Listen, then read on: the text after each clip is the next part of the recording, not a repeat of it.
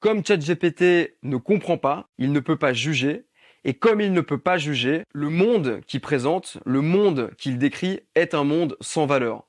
Pas de jugement, pas de valeur. C'est ce que dit Louis Lavelle. Il n'y a pas de notion plus étroitement liée à la valeur que celle de jugement, parce que la valeur n'est appréhendée que par l'acte même qui la reconnaît comme valeur. ChatGPT, c'est une culture de la moyenne, pour ne pas dire du médiocre.